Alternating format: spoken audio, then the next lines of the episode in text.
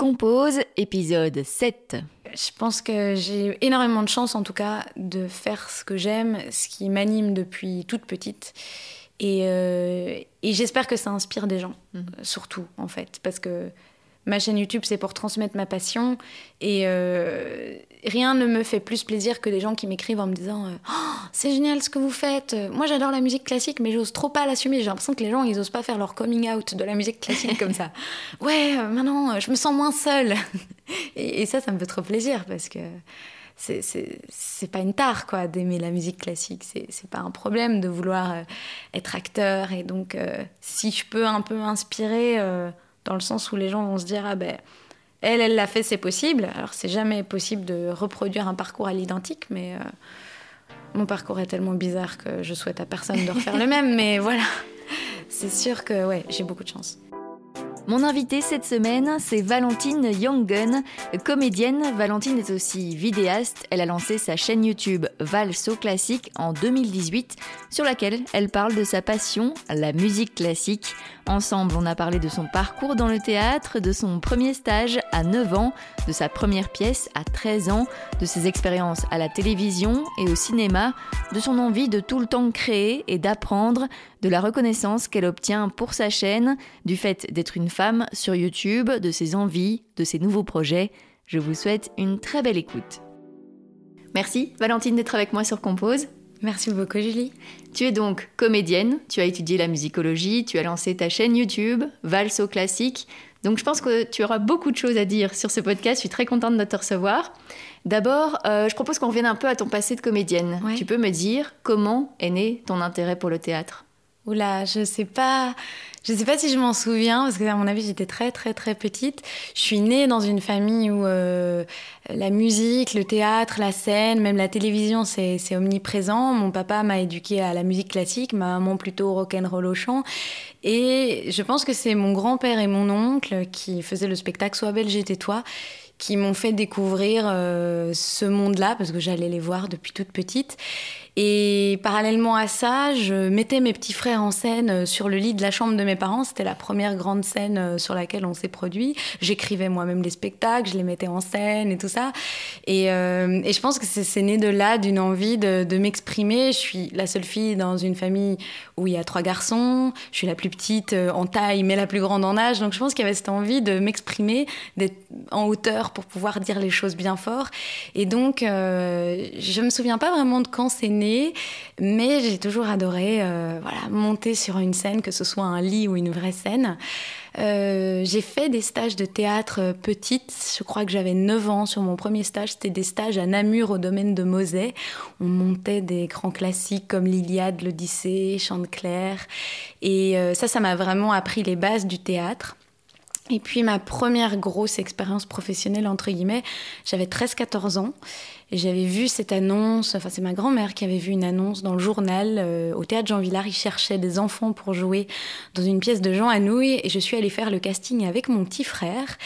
Et mon petit frère et moi, on a été pris. Et ce qui était drôle, c'est qu'on était pris pour jouer des frères et sœurs sans qu'on sache que, qu'on était des vrais frères et sœurs. Donc on a joué avec mon petit frère dans cette pièce.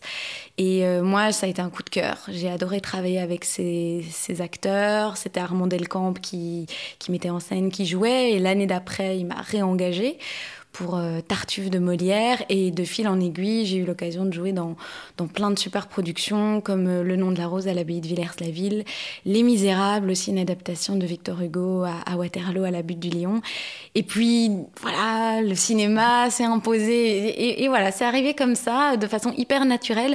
En fait, j'ai jamais vraiment cherché à à faire du théâtre. C'est comme si ça venait à moi et c'est en fait c'était un jeu au début. C'est d'ailleurs super beau qu'on dise jouer au théâtre parce qu'on joue, on s'amuse. Et donc pour moi en tant qu'enfant, euh, j'ai même fait de la figuration à l'opéra. Euh, pour moi ça a toujours été un, un jeu quoi. Donc c'est comme ça que ça a commencé. C'était un jeu, mais même si tu avais 13-14 ans pour la première pièce, tu sentais que c'était quelque chose de sérieux? Ah oui, oui, c'était sérieux parce qu'il y avait le côté euh, où on n'était qu'avec des adultes. Et donc, euh, très vite aussi, on est parti en tournée avec ces pièces-là. Donc, c'est vrai que quand on se retrouve à. Bah, j'avais la, la, première tournée, c'était sur Tartuffe, je devais avoir 16 ans, 17 ans, quand on se retrouve tout seul euh, dans une chambre d'hôtel euh, et, qu'on se retrouve face à des réalités, là, je me dis ah ouais, en fait, je suis, euh, je suis une adulte. Enfin, je dois me débrouiller, je dois trouver quelque chose à faire en attendant la répétition. Est-ce que je vais boire un verre avec les comédiens après? Ça devenait très vite. Et puis il y, a la question de l'argent, mais pour un enfant, c'était tellement bizarre.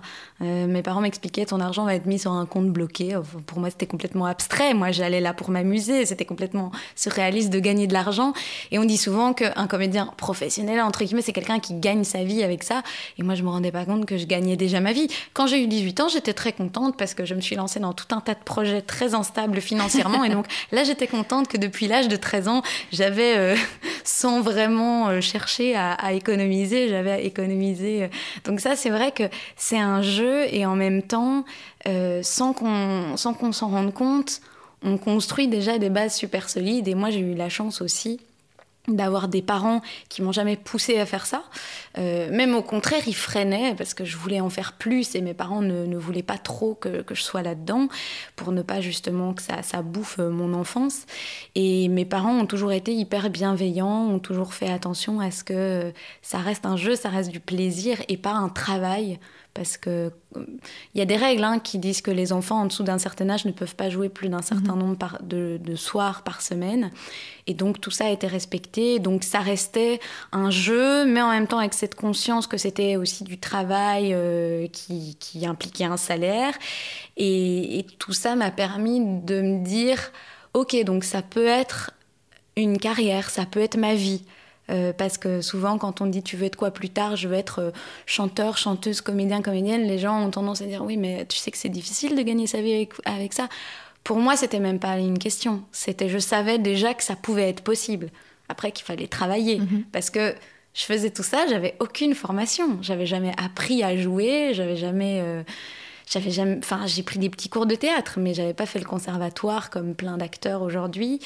Et donc, euh, ça, c'est sûr que c'était des débuts un peu, euh, un, peu étranges, mais vraiment beaux, quoi. Et c'était finalement ça, c'était une bonne école d'être directement confronté à ce milieu-là en travaillant dedans. Ah oui, l'école, euh, on va appeler ça l'école de la vie. oui, oui, bien sûr, parce qu'en plus je pense que ça a été même plus compliqué pour moi après. Donc, euh, après avoir fait mes études à l'université, euh, on en reparlera peut-être, mais euh, c'était en 2017, je suis partie à Paris pour faire une école de cinéma. Parce que je me suis dit, bon, j'aime être comédienne, mais j'ai absolument aucune légitimité pour l'être. Donc, je vais faire une école de cinéma, théâtre qui va pouvoir me former. Et en fait, c'était limite plus compliqué pour moi d'avoir des profs, d'avoir des contraintes, d'avoir des exercices. Parce que c'était, c'était tellement mieux d'être enfant, de pas se poser de questions, de jouer le truc. Euh, je regardais hier soir euh, Star Wars épisode 1 avec euh, ce petit acteur qui joue le, jeune Anakin et je me dis, ah, qu'est-ce qu'il joue bien.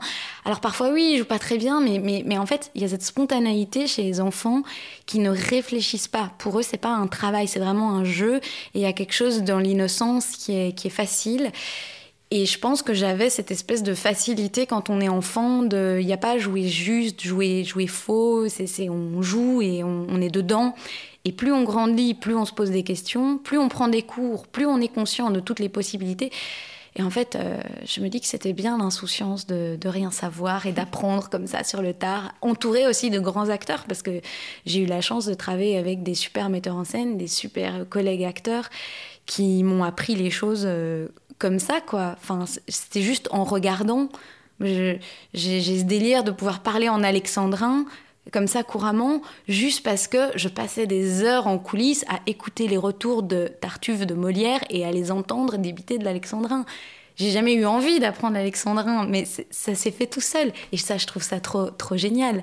Parce que voilà, quand, quand, on est dans cette école euh, de la vie en étant enfant, bah, voilà, on apprend les choses euh, de façon tellement naturelle et sans effort. C'est beau en fait, c'est insouciance. Et justement, à côté de ça, la vraie école, entre guillemets, comment tu arrivais à concilier euh, les études, l'école, avec euh, toutes ces pièces dans lesquelles tu pouvais jouer? Alors l'école, ça a été difficile parce que, parce que j'étais, j'ai voulu prendre option théâtre à l'école.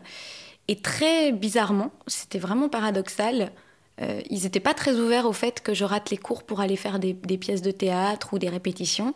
Et donc ça, c'était un peu une incompréhension mmh. aussi, de me dire, mais enfin, je suis en option théâtre à l'école, pourquoi est-ce qu'ils s'opposent à ce que j'aille au théâtre? Et puis pourquoi est-ce que quand je propose à mes camarades de classe, ils veulent pas venir me voir? Parce que, enfin, oui, pour moi, c'était, on était passionné par le théâtre, donc on aurait dû aller voir certaines pièces. Enfin, voilà, ça, c'est vraiment une interrogation que je garde. Euh, voilà, est-ce que c'est l'école, est-ce que c'est les profs, j'en sais rien. Et puis, euh, et puis c'est vrai que est venue la question à 18 ans. J'avais déjà eu la chance de beaucoup jouer. Euh, donc, qu'est-ce que j'allais faire comme étude? J'ai voulu rentrer dans une école de théâtre en Belgique. Et on m'a dit, oui, mais vous, vous avez déjà trop d'expérience, vous allez devoir désapprendre, vous allez devoir oublier ce que vous avez déjà fait. Euh, j'ai même été dans, faire, des auditions pour une école de comédie musicale à Londres parce que j'adorais la comédie musicale. Et pareil, on m'a dit, euh, vous, êtes trop formaté euh, européen, il va falloir réapprendre. Et je me dis, c'est quand même bête que l'expérience qu'on a, qu'on acquiert quand on est jeune, on doit l'oublier, on doit la déconstruire pour revenir faire des nouvelles études. C'est comme si on, on, effaçait le tableau et qu'on allait réécrire un truc. Et moi, je voulais garder mon passé. Donc finalement, euh, et puis c'est avéré que l'été de mes 18 ans, je jouais Le nom de la rose et Les Misérables, et je ne pouvais pas passer les examens d'entrée pour l'IAD parce que j'avais pas le temps de tout faire. Et du coup, ça s'est pas fait. Donc je me suis dit que j'allais faire l'UNIF. et mhm. j'ai commencé un peu euh, en me disant bon ben mon père a fait ça, mon grand-père a fait ça, bon bah voilà, au pire euh, je guindaille pendant un an et ce sera drôle. Et de façon assez surprenante, j'ai accroché avec euh, les études en histoire de l'art et archéologie, mineure en musicologie. Là, je me suis dit ah c'est intéressant, on peut étudier la musique, la danse, l'art en ayant la théorie et, très très vite, euh, ouais, j'ai accroché avec euh, les études, en mettant peut-être un peu du coup de côté euh, tout le côté créatif comédienne, quoique parce que j'ai fait un peu le théâtre universitaire, j'étais déléguée de classe, donc pour moi c'était un peu la, la continuité du théâtre. Et j'ai quand même eu le temps de tourner une série télé pour la RTBF, dans tout ça, donc j'ai pas vraiment mis de côté, c'est juste que oui, l'université, ça a été euh, une autre expérience. Et, et, puis, ça m'a vraiment, euh, je dirais pas réconciliée, parce que j'ai toujours eu un amour pour la musique, mais ça m'a. Euh, c'était comme si je parlais couramment la langue de la musique, mais j'avais jamais appris à l'écrire. Et les études en musicologie, c'était apprendre à écrire, apprendre vraiment la grammaire. Et je me suis dit, c'est génial, cette musique dans laquelle je suis bercée depuis longtemps, maintenant je comprends enfin comment elle fonctionne. Euh, et, voilà, en 2017, j'ai eu fini euh, mes études à l'université, mais j'aimais toujours être comédienne et je me suis dit comment allier les deux, comment allier mes études, euh, voilà, hein, j'ai quand même passé six ans sur les bancs de l'UNIF, je vais pas jeter ça à la poubelle. comment allier ça avec le fait d'être comédienne? Et c'est en étant en Erasmus au Canada que je m'étais déjà fait la réflexion de ah YouTube c'est génial, il y a de plus en plus de gens qui font des chaînes qui parlent de, tout et, et n'importe quoi. Et je me dis, mais il n'y a personne qui fait une vraie cool chaîne sur la musique classique, quoi. Donc je cherchais, je cherchais, même en anglais, je trouvais rien. Et puis je me suis dit, bah, en fait, Val, avec ton bagage, euh, toi, tu peux faire ça, toi, tu peux créer. Mais euh, J'y connaissais rien, je faisais des montages de films de vacances, euh, j'avais pas de matos, euh, je savais pas quoi acheter déjà, parce que chacun qui se lance ne sait absolument pas par où commencer.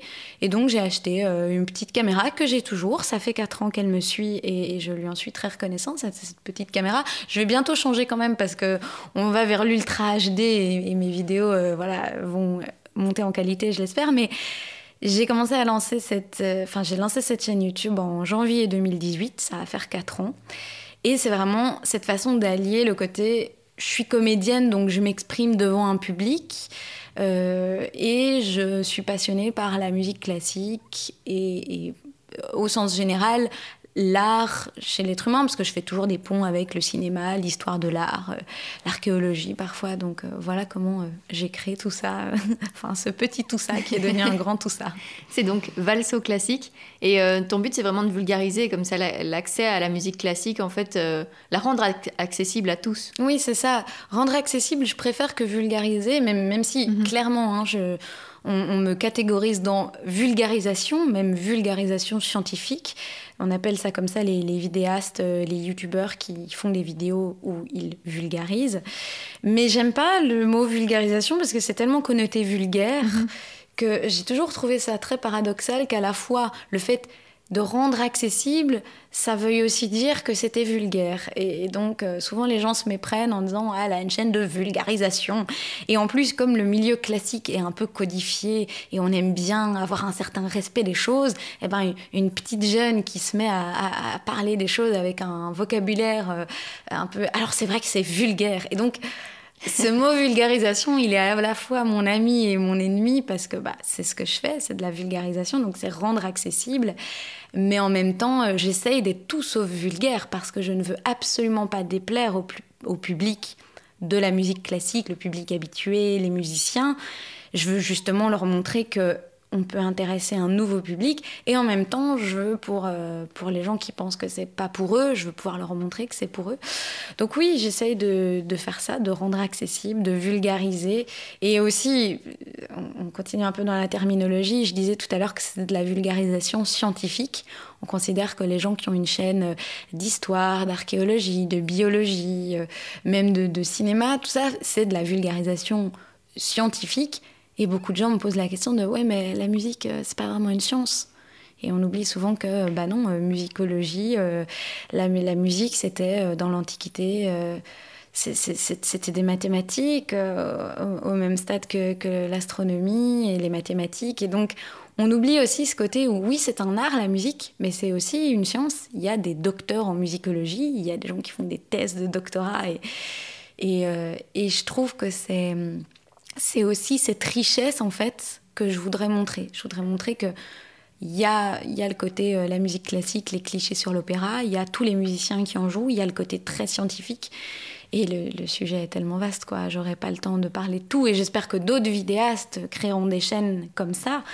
Parce que, ouais, c'est, vraiment hyper, euh, hyper passionnant. Et je ne serai jamais à court de sujet, je pense. oui, justement, tu le disais, ça a été lancé en janvier 2018, au moment de sortir ta première vidéo. Qu'est-ce que tu as ressenti? J'ai ressenti euh, du soulagement parce que cette première vidéo qui s'appelait 5 clichés sur l'opéra, c'était pas vraiment la première puisqu'il y en avait trois avant qui étaient exactement la même. Ça s'appelait 5 clichés sur l'opéra. C'était le même texte, mais c'était dans des décors différents et avec des conditions différentes. C'est-à-dire que entre le moment où je suis rentrée du Canada euh, en 2016, janvier 2016, et le moment où j'ai sorti ma première vidéo, il y a eu deux ans d'essais, euh, de ratés, de... Enfin, c'était...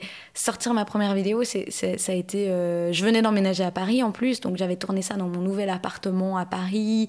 et je me souviens que j'avais mis un petit bouquet de fleurs et, une bougie et que des gens m'avaient insulté en me disant « Ouais, vas-y, où sont les boîtes de pizza comme Norman et tout ?» moi, j'avais envie de dire, mais euh, moi, je, je suis pas du genre à avoir un appart dégueulasse avec des boîtes de pizza, de, de livreurs. Euh, moi, j'ai acheté un bouquet fleurs et j'ai mis une bougie parce que ça me correspond.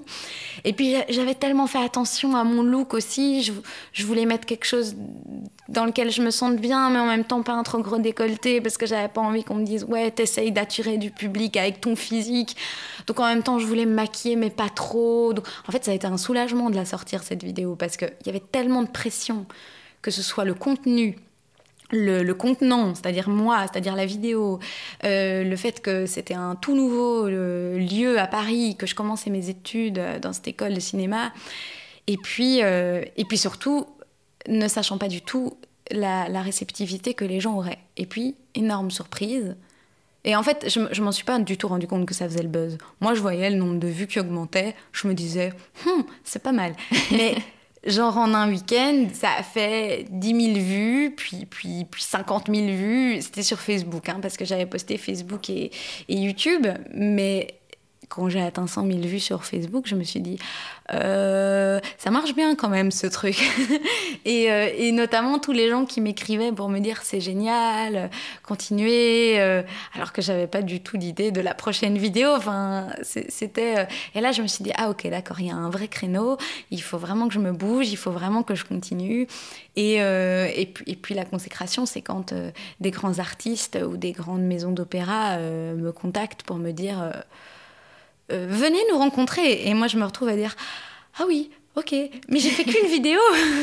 Donc, en fait, je me disais, euh, waouh, ça, ça, en fait, ça, met, ça, met la pression. À la fois, c'était libérateur de sortir cette première vidéo, et en même temps, ça rajoutait une énorme pression de se dire, maintenant, il faut faire mieux. Et en même temps, est-ce que je serais capable de faire mieux? Donc non, il faut que je lâche et que je me dise, bah, je vais faire autre chose. Et, et depuis, euh, depuis presque 4 ans, c'est une fluctuation de... J'essaye de faire mieux, ça marche pas toujours. Je fais euh, la, vidéo là qui a fait le plus de vues sur YouTube, c'était il y a quelques mois. Je me souviens, je la tournais, ma meilleure amie était là, je lui disais Oh mon Dieu, quelle horreur à tourner, les gens vont rien comprendre, c'est ma pire vidéo, euh, je, je, je, vais galérer au montage, c'est une horreur. Je sors cette vidéo, et là, je suis à 70 000 vues. Et j'ai jamais fait ça sur YouTube. Et j'ai gagné, euh, je suis passée de 4 000 à, à, à 15 000 abonnés j'ai rien compris. Et c'est ça, en fait, qui est, qui est très paradoxal avec euh, les créateurs de contenu, euh, que ce soit youtubeurs, influenceurs, tout ça. C'est qu'il y a quelque chose de, qui nous dépasse complètement. L'algorithme d'Internet, l'engouement des, des spectateurs, c'est un truc qu'on ne contrôle pas. On a beau faire la plus belle vidéo, la plus travaillée, le contenu le, le plus recherché, sortir ça, ça va pas marcher du tout on fait un truc à la con, et ça c'est tout ce qu'on voit sur, sur certains réseaux, ça marche de ouf. Et donc, il euh, n'y a pas de recette mystère. Là, je, suis en train d'écrire une vidéo, je me dis, euh, ça, ça, va pas marcher, et si ça tombe, ça va très bien marcher, et puis ça, C'est ça qui est le plus frustrant. C'est qu'en fait, on n'a aucune maîtrise. Euh, n'importe quel artisan pourrait se dire, je fais un objet de qualité, je vais pouvoir le vendre cher, il, il va pouvoir plaire, et il va valoir son, les heures de travail. Nous, les heures de travail qu'on passe à faire une vidéo, par exemple, bah, on n'a pas du tout euh, la reconnaissance. Ou... Et c'est ça le plus frustrant, c'est d'accepter de, lâcher le fait que, bah, voilà, un projet sur lequel on a passé euh, des mois, des années, bah, ça va faire flop. Et puis, il faut le faire pour soi. Il faut toujours se rappeler qu'on mhm. que on le fait pour soi parce qu'on parce que a envie de s'exprimer. Enfin, moi, j'ai envie de partager ma passion. Et donc, que ça marche ou que ça marche pas, je m'en fiche et c'est le conseil que je voudrais donner à tous ceux qui veulent se lancer. Faut le faire pour soi et pas attendre que les autres valident. Parce que le problème, c'est que ça, c'est ça aussi. Un pouce en l'air, un pouce en bas, un commentaire négatif. Et c'est tellement subjectif, quoi. C'est, la vraie question, c'est est-ce que moi, je suis contente de ce que j'ai produit, quoi? C'est vraiment ça qui te permet de passer au-dessus quand, par exemple, tu as bossé des heures sur une vidéo qui finalement fonctionne, entre guillemets, un peu moins que la précédente c'est ça qui te permet de passer au-dessus, c'est de te dire je l'ai fait pour moi aussi? Oui, c'est de me dire que je l'ai fait pour moi, c'est de me dire aussi euh, est-ce que je suis contente? Parce que parfois il y a clairement des vidéos que je sors et où je me dis bah, elle marche pas très bien, mais en même temps j'y ai pas passé beaucoup de temps, j'aurais pu aller plus dans les détails. Donc c'est l'autocritique aussi, de se dire ça marche pas trop, mais en même temps je comprends pourquoi ça marche pas trop. Euh, parfois de se dire ça marche super bien, ok voilà pourquoi ça a bien marché. Donc ça, ça aide. Et puis, euh, et puis c'est cliché, mais les gens autour de nous, les gens qui nous aiment, les gens qui savent ce qu'on, ce vaut. Enfin, voilà, moi, c'est, mes parents. Euh, par exemple, mes, mes, premiers fans, euh, mes amis, mon copain, c'est les gens qui vont me dire c'est bien, ça te ressemble, t'es allé au bout. Et donc, ça, c'est vraiment les avis qui comptent. Parce que si on commence à se laisser détruire par des commentaires euh, désobligeants de gens qui veulent juste faire mal, mais ils y arrivent très bien, hein, ils y arrivent vraiment très très bien. Mais euh, il faut se dire que c'est des inconnus dont on ne connaît pas la douleur, la souffrance et, qui ont juste envie de, de se lâcher. Heureusement, moi je considère que j'ai relativement de la chance. J'ai pas trop de haters, de temps en temps un ou deux. Et, euh, et puis j'essaye toujours de me dire, ces gens qui critiquent, est-ce qu'ils arriveraient à faire mieux? Probablement pas. Donc oui, critique le fait que j'ai fait une erreur de date, que, que j'ai pas été précise sur quelque chose. mais en fait, est-ce qu'ils arriveraient à écrire une vidéo pendant trois jours, tourner une vidéo pendant une demi-journée, monter une vidéo pendant trois jours, faire de la com sur les réseaux sociaux, être à l'aise devant une caméra, faire un montage tout seul? Est-ce qu'ils arriveraient à faire ça? Probablement pas. Donc quand je mets ça dans la balance, je me dis en fait, voilà, euh, je suis fière de mon travail et que ça plaise ou que ça plaise pas, ben moi je sais ce que ça vaut et oui, c'est clairement ça qui aide à, passer au-dessus, je pense. Et tu penses que ça peut être aussi plus compliqué du fait d'être une femme? Tu parlais tantôt de pas te, pas, te maquiller trop, ne pas avoir de décolleté, euh, voilà, faire vraiment attention à ce que tu dégages aussi. Tout ça, c'est parce que finalement tu es une femme que ça peut être plus euh, tu peux avoir plus de critiques par rapport à ça? Oui je pense que en fait je pense que c'est un choix euh, j'aurais pu choisir de m'en foutre depuis le début et j'ai plein de copines euh, créatrices de contenu qui s'en foutent et qui s'habillent comme elles veulent et qui disent ce qu'elles veulent et qui justement vont répondre aux provocations pour pousser les gens à voilà. Moi, j'ai fait le choix de ne pas me battre parce que j'avais pas envie de dépenser de l'énergie là-dedans. Et euh, je pense que c'est plus difficile, oui, d'être une femme euh, aujourd'hui, euh, mais ça, c'est un débat qu'on peut avoir sur n'importe quel métier. c'est c'est plus compliqué et en même temps, moi, je décide de ne pas y accorder tant d'importance que ça. De me dire que... Alors oui, oui, j'évite de mettre des gros décolletés pour certaines vidéos. Oui, j'évite de me maquiller. Encore le maquillage, ça, ça, devient presque un jeu maintenant parce que j'ai des copines avec qui je bosse euh, qui viennent me maquiller. Et donc, euh, ça, c'est plus on, on se prend des délires. La vidéo sur le métal japonais, on s'est dit, vas-y, on fait un, un, super maquillage et tout ça. Euh, mais oui, je fais attention parce que j'ai pas envie de créer des débats inutiles qui n'ont rien à voir avec le contenu de ma vidéo. Là, par exemple, mhm. j'ai sorti une publication sur Instagram et euh, un gars a dit euh, Ça te va bien les cheveux courts Parce que ouais, je me suis coupé les cheveux. C'est très gentil. Mais en dessous de ça, euh, quelqu'un d'autre répondait Oui, c'est quand même fou de faire un commentaire sur le physique alors que la personne a des choses intéressantes à dire. Et je comprends les deux, les deux points de vue, c'est-à-dire qu'il y en a un qui a envie de commenter mon physique et qui a tout à fait le droit, mais qui voilà, voulait peut-être juste commenter mon physique et, et, ne contestait pas du tout le contenu, et puis que l'autre prenne ma défense. Et, j'ai déjà assisté à des débats. Et en fait, c'est peut-être ça qui est, euh, le plus réconfortant. C'est que j'ai toujours décidé de ne pas rentrer dans ce débat-là. Et je laisse les gens débattre à ma place. C'est-à-dire que quand il y a un mec qui fait un commentaire désobligeant sur mon physique, le fait que je sois une femme, le fait que je sois. Euh, bonne, tout ce qu'on veut. Euh, enfin voilà, il y, a, des choses, il y a des perles, hein, il y a des perles. Quand on parle de viol en commentaire, c'est difficile pour une nana de se dire ah oui ok le mec veut me violer, bon ben voilà. Et j'essaye vraiment de, alors on peut enlever certains commentaires, YouTube enlève certains commentaires à notre place. De temps en temps, j'ouvre aussi les commentaires que YouTube analyse. Euh, parce que je me dis peut-être qu'il y a des choses intéressantes. En général, je supprime tout. Mais, euh, mais je rentre pas dans ce débat-là et je laisse ma communauté, les gens bienveillants et les gens qui me défendent, je les laisse répondre. Et en général, ça me fait du bien parce que je les vois me défendre, je les vois créer des polémiques. En même temps, ça me fait des commentaires, ça alimente la vidéo, c'est très bien. Mais, euh, mais parfois, c'est difficile. Hein. Parfois, euh, j'en dors pas. pendant trois jours, ça me bouffe. parce que je sais plus c'était quoi le dernier, le dernier débat qu'il y a eu, mais il y a eu toute une vidéo sous laquelle il y a eu un gros débat par rapport à mon physique et par rapport à. Alors que j'ai, en plus, j'ai, je me considère pas comme quelqu'un qui a des gros complexes. Si, mon plus gros complexe, c'est ma taille, mais heureusement, en vidéo, personne ne voit que je fais 1m50. Mais, euh, mais je pense que, voilà, être une femme aujourd'hui, c'est, difficile, mais c'est aussi un choix de comment on se positionne dans, dans ce combat. Et moi, bah, en bonne euh, belge, euh, ascendance suisse, je reste assez neutre. et du coup, je voilà, je me bats pas. Je prends, je, j'hésiterai pas à prendre la parole si un jour il le faut. Hein. Et j'admire énormément euh, toutes les autres vidéastes, créatrices de contenu et, et, femmes qui se battent contre ça. Mais moi, j'ai pas cette énergie, j'ai pas cette force, je pense parce que ça me, ça me détruirait trop. Mhm. Je vois bien à quel point des commentaires négatifs euh, peuvent me, me détruire. Euh, si je dois commencer à essayer de, de me défendre, euh, je pense que je m'écroule. Et c'est pas le but. Donc, parce qu'on vient pour partager une passion, pas pour exposer sa fragilité. En tout cas, moi, ma chaîne, c'est ça. Mais c'est un, un, débat hyper vaste et, euh, et voilà, j'admire toutes les créatrices et pas que les femmes parce que je pense qu'en fait chaque différence peut être, peut être la cible de, de problèmes du genre. Donc voilà. Et tu as un bagage de, de théâtre, de, de, cinéma, de série, tu le disais. Euh, on t'a déjà vu avant, mais c'est pas la même chose euh, de se montrer sur les réseaux sociaux que de se montrer sur scène, à la télé, au cinéma?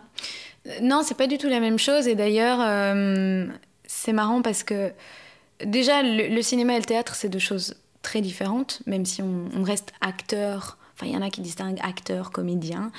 Euh, être au théâtre, c'est être sur une scène, c'est être dans le, moment, l'instant, c'est le live.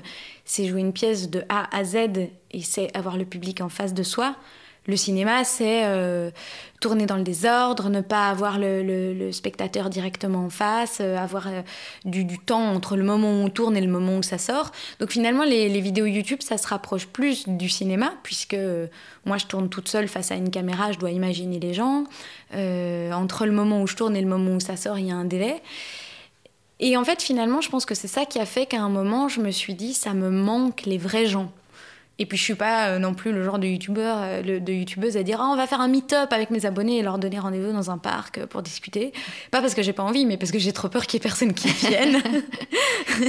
mais enfin, avant j'avais vraiment peur. Maintenant je me dis allez peut-être que sur, les 20 000, presque voilà, sur 20 000 abonnés peut-être qu'il y en aura 10. D'ailleurs chaque fois que je fais un concours, je suis hyper étonnée moi-même du taux de participation. Je me dis ah ouais les gens sont quand même. mais voilà non c'est vrai que les meet-up, moi, moi je trouverais ça plus intéressant de faire gagner des places à ma communauté qu'un jour on se retrouve à 25, 50 à l'opéra à remplir, euh, à remplir tout un étage. Ça, ça, ça, me ferait, ça me ferait triper. Mais c'est aussi pour ça que je pense que mon, mon parcours de comédienne m'a rattrapée il y, a, il y, a, quelques années, puisque j'ai coécrit un spectacle euh, autour de la musique. C'était lié parce que c'est avec le pianiste Guillaume Vincent. Parce que j'avais envie de retrouver la scène, de retrouver les gens en vrai. Alors, je pouvais pas savoir qu'il allait avoir la crise sanitaire. En plus, juste après, qu'il allait encore plus nous donner envie de retrouver des vrais gens dans une vraie salle. Euh, mais c'est sûr que, que tout ça, j'ai besoin de tout ça. J'ai besoin à la fois d'être sur une scène et d'avoir des, des, vrais gens. Et j'ai besoin de parfois m'adresser à une caméra, de faire plein de montages après pour sortir un produit un peu transformé, mais qui sera euh, tout autre. Euh, et, en plus de cette casquette euh, de comédienne et de vidéaste, je me suis retrouvée à récemment devoir faire un truc un peu hybride, c'est-à-dire présenter des événements. Présenter des concerts, présenter des, des, événements comme un concours de vidéaste, et donc me retrouver sur scène devant un public, mais à parler de la musique classique. Ou de... Et donc ça c'est super parce que c'est là qu'on voit qu'il n'y a, a, pas de barrière, on peut pas J'arrive pas à me mettre dans une case. Quand les gens me disent qu'est-ce que tu fais dans la vie, en général, je me demande d'abord ce que lui fait dans la vie pour savoir comment moi je vais lui expliquer. Parce que c'est sûr qu'à ma grand-mère, je vais pas dire que je suis youtubeuse. Je vais dire que je suis réalisatrice de films, par exemple, euh, ou, que je travaille à la radio. Euh, à des jeunes, je vais leur dire je suis youtubeuse. Et là, la question qui va suivre, c'est ah ouais, t'as combien d'abonnés? Et j'ai juste envie de leur dire est-ce est -ce que c'est important? Voilà, C'est tellement compliqué compliqué et en fait on peut tellement pas mettre les gens dans des cases que mais moi ça me convient bien. C'est on est dans un monde où parfois c'est compliqué parce qu'on aimerait bien pouvoir euh, bien catégoriser mhm. les gens. Euh, mais c'est comme ce que je disais avec le féminisme tout à l'heure. C'est trop facile de dire euh, blanc ou noir c'est trop facile de dire je suis ça ou ça. C'est je suis un peu tout à la fois, ça dépend du contexte, ça dépend de la force que j'ai le matin. Parfois je me sens plus vidéaste, parfois je me sens plus comédienne, parfois je me sens plus bonne à rester dans mon lit et à regarder des séries ou à lire des bouquins. Mais, euh, mais voilà, je pense que ouais, je pense que j'ai énormément de chance en tout cas de faire ce que j'aime, ce qui m'anime depuis toute petite. Euh, et, j'espère que ça inspire des gens, mhm. surtout, en fait. Parce que ma chaîne YouTube, c'est pour transmettre ma passion. Et euh, rien ne me fait plus plaisir que des gens qui m'écrivent en me disant euh, oh, C'est génial ce que vous faites. Moi, j'adore la musique classique, mais j'ose trop pas l'assumer. J'ai l'impression que les gens, ils osent pas faire leur coming out de la musique classique comme ça. Ouais, maintenant, je me sens moins seule. et, et ça, ça me fait trop plaisir parce que c'est pas une tare quoi d'aimer la musique classique. C'est pas un problème de vouloir euh, être acteur. Et donc euh, si je peux un peu inspirer euh, dans le sens où les gens vont se dire ah ben elle elle l'a fait c'est possible. Alors c'est jamais possible de reproduire un parcours à l'identique mais mon parcours est tellement bizarre que je souhaite à personne de refaire le même. Mais voilà. C'est sûr que ouais j'ai beaucoup de chance et puis tu as ajouté aussi une expérience supplémentaire l'année passée avec ton premier documentaire sur Beethoven cette fois. Comment s'est né ce projet? C'est né de façon euh, un, peu incongrue et en même temps très logique parce que 2020 c'était les 250 ans de la naissance de Beethoven. Alors c'était l'année Covid aussi, hein, le pauvre. Euh, mais heureusement on aura, euh, ce sera quoi? Ce sera 2027 qui sera l'anniversaire de sa mort, je pense. Oui, il est, il est, mort en 1827. Donc on aura l'occasion de le fêter d'ici quelques années. en fait j'avais la chance de déjà un peu collaborer avec Musique 3 qui eux étaient en contact avec la RTS, donc la radio-télévision suisse, et ensemble, ils ont parlé de, ce que je faisais. Ils se sont dit, ah, mais si on lui demandait à elle de faire un truc innovant sur Beethoven, ils m'ont demandé ce que j'avais envie de faire, et ça, c'est une des chances de mon boulot, c'est qu'en général, les gens viennent me voir et me disent, on veut faire un truc là-dessus, mais on sait pas quoi, euh, faites ce que vous voulez. Et donc moi j'ai dit, bon, mais si je faisais un documentaire, parce que je me voyais pas euh, faire une longue vidéo sur Beethoven, parce que ça allait être fait 150 euh, 000 fois en 2020. Et je me suis dit, si je faisais un, documentaire, voilà, c'est le truc auquel j'ai pas encore touché. J'ai fait le théâtre, j'ai fait le cinéma, j'ai fait les vidéos, je vais faire un documentaire. Et ça m'a vachement plu. Et en même temps, c'est un documentaire qui rentre pas du tout dans la case des documentaires conventionnels. Donc, euh, les grands réalisateurs de documentaires vous diront que je ne respecte pas du tout les codes. Et c'est très bien, j'en suis très fière. Mais, euh, mais oui, c'est quelque chose qui m'intéresse. Et, j'en prépare un nouveau. Là, je peux pas trop teaser, mais. Euh, mais voilà, dans la pièce où nous enregistrons ce podcast, il y a la réponse à, ce prochain projet. Donc comme ça, je donne envie aux gens de, de, de, savoir. Euh, donc je referai des documentaires, enfin en tout cas un, peut-être plusieurs. Euh, mais c'est ça qui est génial quand on est créateur, c'est qu'il n'y a aucune limite à, à, ce qu'on peut faire. quoi. Si on est peintre et qu'on peint sur des toiles, rien n'empêche un, jour de, se dire je vais peindre sur des murs, je vais peindre sur mon corps, je vais peindre sur Enfin voilà, euh, il faut rester euh, très légal, hein, on peut pas peindre n'importe où dans, sur les murs, mais voilà, c'est pareil pour moi en fait, je peux, je peux vraiment sortir du contexte, euh, je peux ne pas que faire des vidéos sur YouTube, là je, je fais des documentaires, je vais commencer à travailler à, Musique 3 comme chroniqueuse, donc c'est vraiment hyper, hyper ouvert et à nouveau j'ai trop de chance de, de, de pouvoir autant toucher à tout comme ça.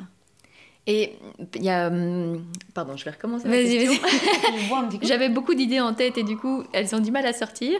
Euh, oui, pour le documentaire. Donc, on, est, on a fait appel à toi. Mhm. Euh, on fait appel à toi aussi pour des vidéos aujourd'hui. Et puis, il y a ce prix au Festival d'Avignon, au Festival Frame. Euh, ça te fait quoi d'avoir cette reconnaissance extérieure pour des projets que tu crées toi-même? Bah, la première. Enfin, je recommence aussi.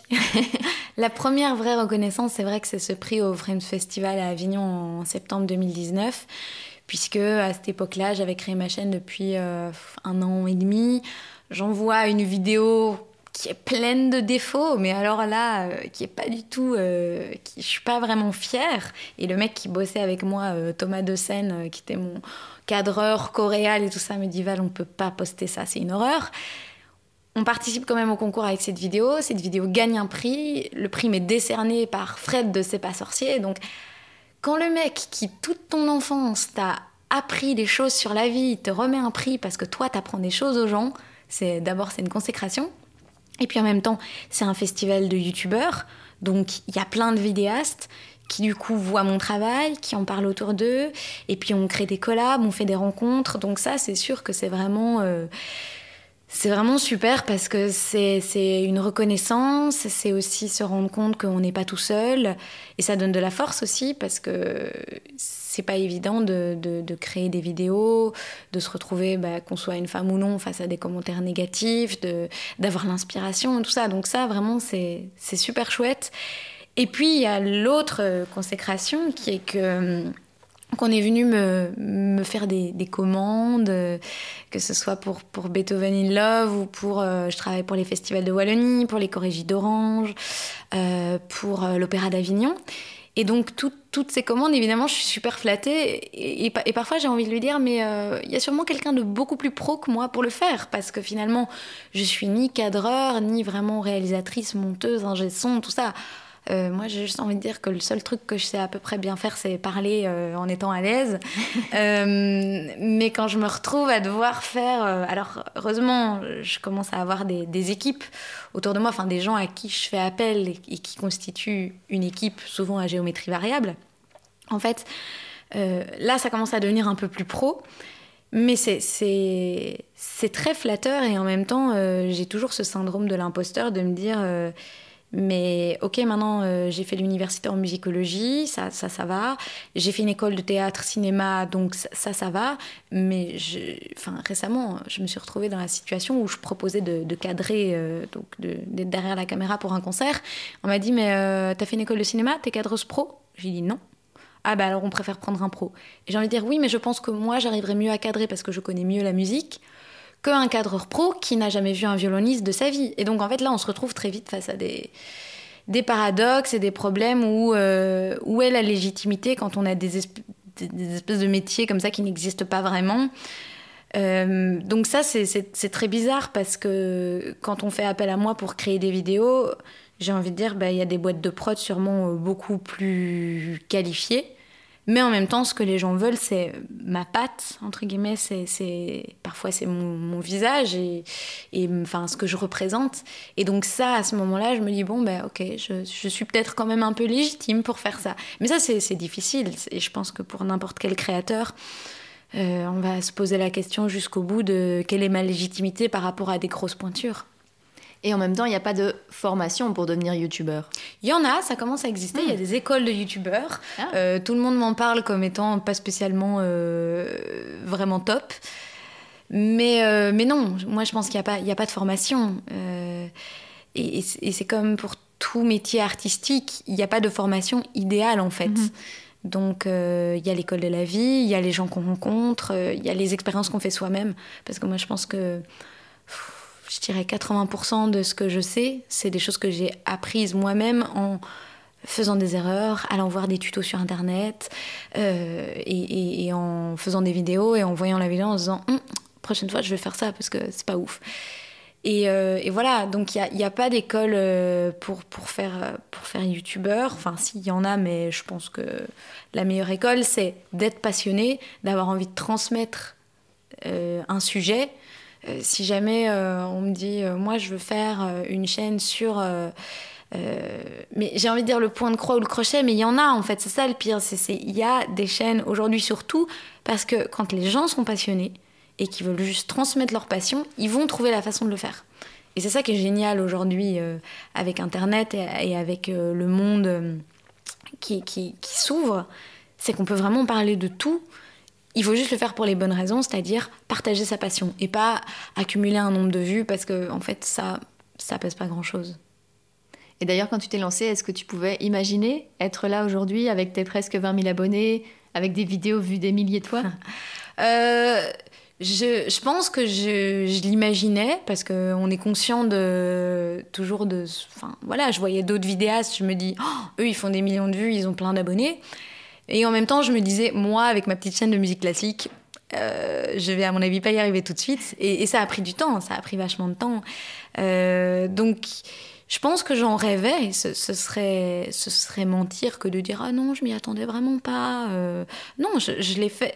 Je le faisais aussi pour que ça marche. Donc euh, dès le début, je me suis dit bon ben je me laisse euh, quelques mois, quelques années, je sais pas, pour voir ce que ça m'apporte. Donc déjà, ça me faisait kiffer de le faire, donc j'ai continué. Et en plus, ça marchait. Et parfois, plutôt que d'avoir des, des, milliers de vues un artiste important dans le milieu qui me disait c'est génial ce que tu as fait, pour moi ça vaut ça vaut un million de vues quoi. Donc en fait euh, je continuais aussi pour ça et là maintenant le fait d'avoir euh, cette reconnaissance de presque 20 000 abonnés, de, d'avoir publié, je crois que je suis à presque 90 vidéos, 700 euh, 000 vues en tout. Enfin, oui, évidemment, c'est, des super chiffres, mais, euh, mais pour moi, ça représente pas grand-chose. Le seul problème, c'est que dans la société dans laquelle on vit, bah oui, ça représente des choses. Quoi. Les chiffres, c'est hyper important, c'est comme l'argent, c'est complètement fictif, mais euh, ça a une importance de dingue. Donc maintenant, évidemment, oui, dire ouais, je suis youtubeuse, ah ouais, t'as combien d'abonnés? Ah, 20 000, ah super, vas-y, viens à notre événement. C'est embêtant, quoi, parce qu'on se dit, bon, ben, je, je vaux quelque chose parce que j'ai de la puissance en termes d'abonnés. Donc, c'est à la fois super et à la fois, euh, je me dis, c'est dommage que les gens aient pas pu déceler le potentiel. Parce que mes vidéos, elles ont pas changé. Hein. Je, je suis pas devenue meilleure parce que, parce que, parce que j'ai franchi la barre de 10 000, 15 000 abonnés. Euh, mes vidéos, c'est toujours le même contenu. Alors oui, j'ai plus de moyens pour faire un peu mieux au niveau de la qualité. Mais euh, le sujet dont je traitais dans ma première vidéo, il est toujours vrai et, je pense que les gens qui veulent vraiment vraiment dire cette fille fait du bon contenu, c'est en regardant les vidéos et pas le nombre d'abonnés. Tu parlais d'argent, euh, c'est vraiment ce, de combiner toutes ces activités qui permet aujourd'hui de t'en faire un métier euh, qui te permet de vivre simplement? Oui, oui j'ai envie, je, peux, je crois que je peux le dire, euh, enfin j'espère, pour le moment cette année. Mhm. Cette année ça va aller. L'année prochaine on verra. Parce que c'est aléatoire du coup Ouais, c'est hyper aléatoire. Je pense que ce qui est très étrange, c'est que j'ai commencé à gagner ma vie en tant que vidéaste avec le Covid. Mhm. Parce que le Covid, enfin toute la crise sanitaire a fait que il a fallu faire plein de choses en ligne, il a fallu faire euh, plein de contenus alternatifs. Et donc, plusieurs personnes sont venues me parler pour me dire Ah, qu'est-ce que tu as comme idée?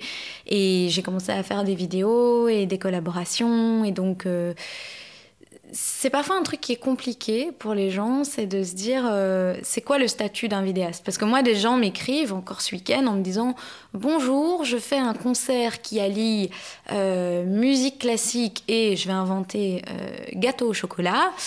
Est-ce que c'est un concept qui vous intéresse? Et moi, je dis bah c'est un super concept, c'est super si vous arrivez à faire le lien entre mais qu'est-ce que vous attendez de moi? Est-ce que vous voulez que je fasse une vidéo? Est-ce que vous voulez que j'en parle sur mes réseaux sociaux? Est-ce que ah ben vous pouvez venir et oui faire une vidéo pourquoi pas? Et en fait, ce qu'il faut que j'essaye de faire comprendre aux gens et ça paraît hyper prétentieux, c'est que je suis pas journaliste. C'est-à-dire que j'ai pas un rédac chef qui me dit pour aujourd'hui tu dois me trouver un sujet. Mhm. Je vais pas sur le terrain payé par ma rédaction ou entre guillemets avec l'équipe de ma rédaction pour ramener un sujet le soir qui sera diffusé. Euh, et je serai payé par ma rédaction. Moi, quand quelqu'un me demande de venir faire un sujet, je suis payée par personne pour le trajet, je suis payée par personne pour le contenu. Et en fait, au final, mes abonnés et mon influence, ça leur fait de la pub aux gens. Donc en fait, c'est très compliqué d'essayer de faire comprendre aux gens que moi, je leur demande de me payer. Parce que les gens me disent souvent Ah, c'est payant comme service euh. Je dis Bah il faut qu'à un moment, moi, je vais faire une vidéo sur musique classique et gâteau au chocolat, je fais votre pub de votre concept. Bah oui, moi, à un moment, je dois y trouver mon compte parce que j'ai du matériel, parfois j'ai une équipe. Et c'est extrêmement compliqué. Au début, j'avais vraiment du mal. En fait, c'est valoriser son travail. Mhm. Je vaux combien? Une heure de travail, ça vaut combien?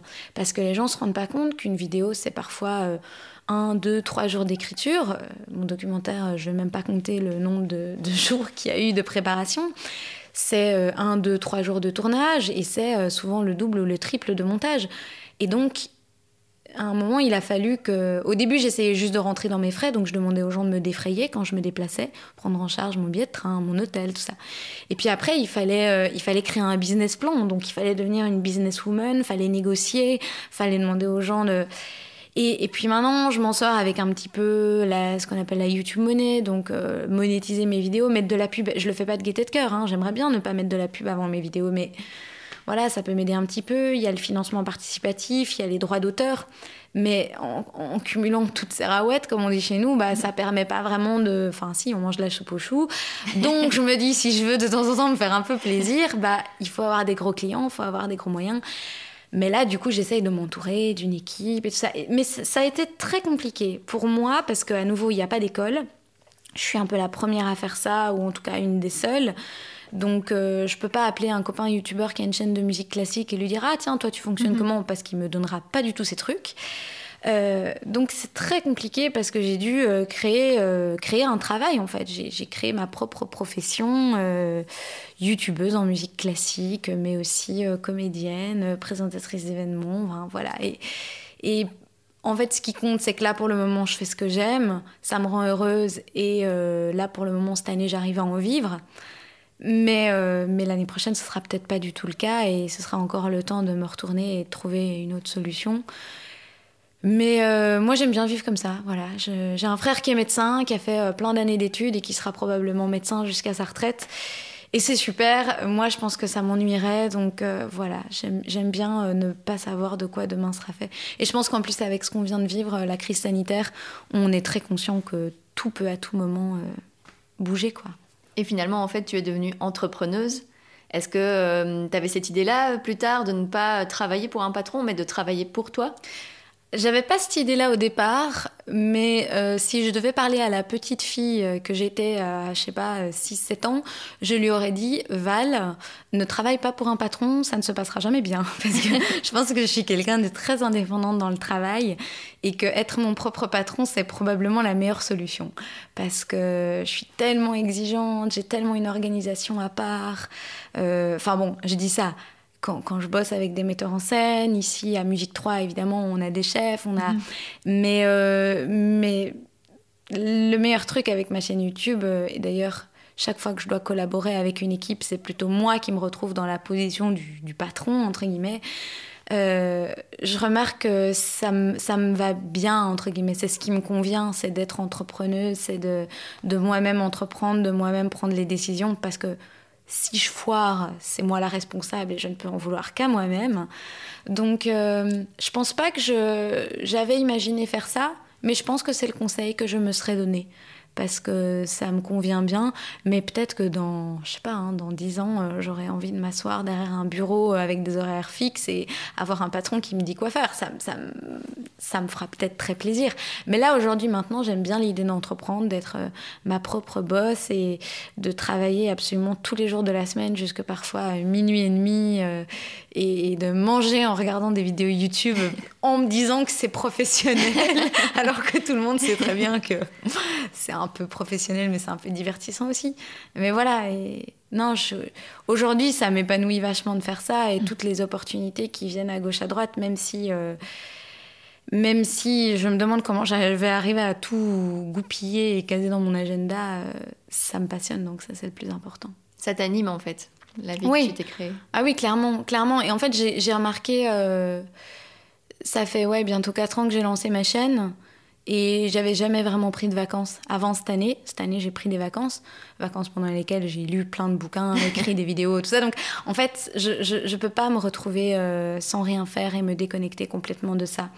Euh, ça, ça m'anime, ouais, il y a le côté anima, euh, petite âme, petite flamme qui doit brûler constamment. En fait, parfois elle est petite, mais elle est toujours là, et parfois elle est hyper, c'est un feu énorme, et, euh, et donc oui, j'en, j'en ai besoin au quotidien. D'ailleurs, le soir quand je m'endors, souvent je pense au boulot, le matin quand je me réveille, mais ça me bouffe pas, ça me pollue pas. Et je pense que de plus en plus j'aurai besoin de vacances où je me coupe complètement de mhm. ça parce que ça, pour la santé mentale aussi, je pense que c'est important. Et on n'en parle pas assez, pas assez souvent, je pense, de la santé mentale des youtubeurs et tout, mais euh, je commence à sentir là vraiment le, mhm. poids. Il euh, faut se renouveler, il faut faire face au public, il euh, faut toujours avoir des idées, tout ça, c'est compliqué. Mais, mais pour le moment, ouais, ça m'anime bien et voilà, je pense que là, pour le moment, ça va. Mais on pourra refaire ce podcast d'ici quelques années, j'aurais peut-être complètement changé d'avis. Le rendez-vous est pris. Ça va. Et finalement, on l'a pas dit, mais d'où vient euh, cet intérêt pour la musique classique avec... Euh, je crois que tu as eu ton premier... Tu as été à ton premier opéra à deux ans. Ouais, ouais, ouais. c'est venu tout ça? C'est mon papa qui m'a transmis cet amour pour la musique classique. Effectivement, euh, j'avais deux ans, qui m'a emmené à l'opéra. Je pense que, que j'aimais pas ça, hein, clairement. Quel enfant de deux ans a envie de s'asseoir trois heures dans une salle dans le noir, à se taire et pas bouger D'ailleurs, on est parti à l'entracte. euh, mais, mais je pense que ça m'a parlé. Puis ma maman euh, a toujours été très euh, ouverte à la musique. Je pense que quand elle était enceinte de moi, elle chantait beaucoup, elle écoutait beaucoup de musique. Donc, c'est toute la question de l'acquis ou l'inné. Qu'est-ce qu'on a de base en nous euh, Moi, je pense qu'il y, a un côté. Euh, il n'y a pas que de l'acquis, quoi. Il y avait des choses qui étaient en moi. Euh, voilà, même voilà, mon grand-père est comédien. Il y a, y a je baigne, même, même j'ai envie de, me dire que je suis née en Belgique, sur une terre où il y a plein de compositeurs incroyables, que j'aurais pu naître complètement ailleurs. voilà, si je suis là, c'est que c'est que c'est qu'il y avait toute une histoire à, écrire. enfin, je vais pas me lancer dans des grands trucs philosophiques, mais euh, mais oui, il y a eu euh, cet amour pour la musique que m'a transmis mon papa, ma maman, ma famille et toutes les rencontres que je fais aujourd'hui. Et donc euh, voilà, ça, ça continue à m'intéresser. Et en même temps, je suis, tellement, je connais tellement rien.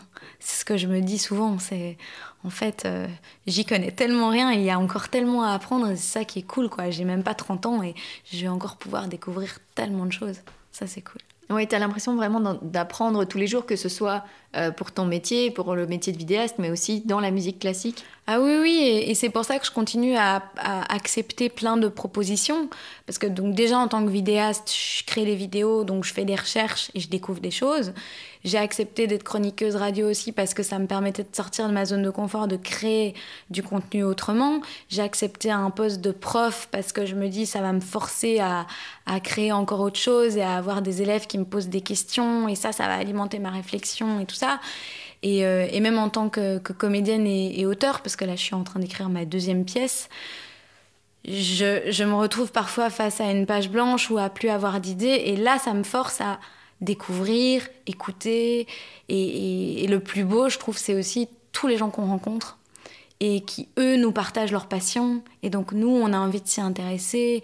Et voilà, c'est cette grande toile d'araignée euh, qu'on tisse euh, avec toutes les connaissances de tout le monde. Et on ne pourra jamais tout retenir. Et, évidemment, euh, on ne pourra jamais tout savoir. Mais moi, ça me fascine, en tout cas, de, de pour le moment essayer de, toucher un maximum de choses et d'explorer un maximum de choses pour euh, voilà un jour me dire euh, ok ça c'est vraiment ce que j'aime mais pour le moment je suis encore dans l'exploration. Je pense qu'on va s'arrêter là parce que voilà ça fait longtemps mais mais comme tu l'as dit on se reverra d'ici quelques années pour faire un deuxième enregistrement parce que je pense qu'il y a encore plein de choses euh, dont tu pourrais parler. Mais je vais te poser la dernière question du podcast c'est le rituel c'est qu'est-ce que tu aimerais oser faire et que tu n'as pas encore fait? C'est une très bonne question. oh là là, j'aurais dû avoir la question à l'avance. euh, qu'est-ce que. Qu'est-ce que je. Je pense que euh, c'est un projet que je compte réaliser, qui est très ambitieux, mais que je peux dire, parce que les gens qui nous écoutent ne le savent pas, mais moi je suis actuellement face à une carte du monde qui est dans ton dos.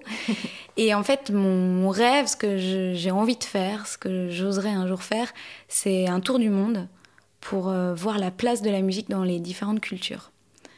Et j'ose pas le faire maintenant, je sens que c'est pas encore le moment, mais, euh, mais ça, c'est vraiment le, le, truc que je, je veux faire un jour. Et peut-être en ressortir un documentaire ou un autre format Évidemment. Évidemment. Merci beaucoup, Valentine. Merci à toi. Merci Valentine d'avoir accepté mon invitation. Si vous souhaitez découvrir sa chaîne Valso Classique, le lien se trouve dans les notes de cet épisode. Merci à vous de l'avoir écouté, j'espère que ça vous a plu. Si c'est le cas, abonnez-vous à Compose sur Instagram, Facebook, Twitter, mais aussi sur la plateforme de streaming que vous êtes en train d'utiliser. Et si vous voulez soutenir financièrement le podcast, vous pouvez le faire via la plateforme Patreon. Et enfin, parler de compose autour de vous, c'est ce qui m'aide le plus à faire connaître le podcast. Je vous dis à très bientôt pour un nouvel épisode.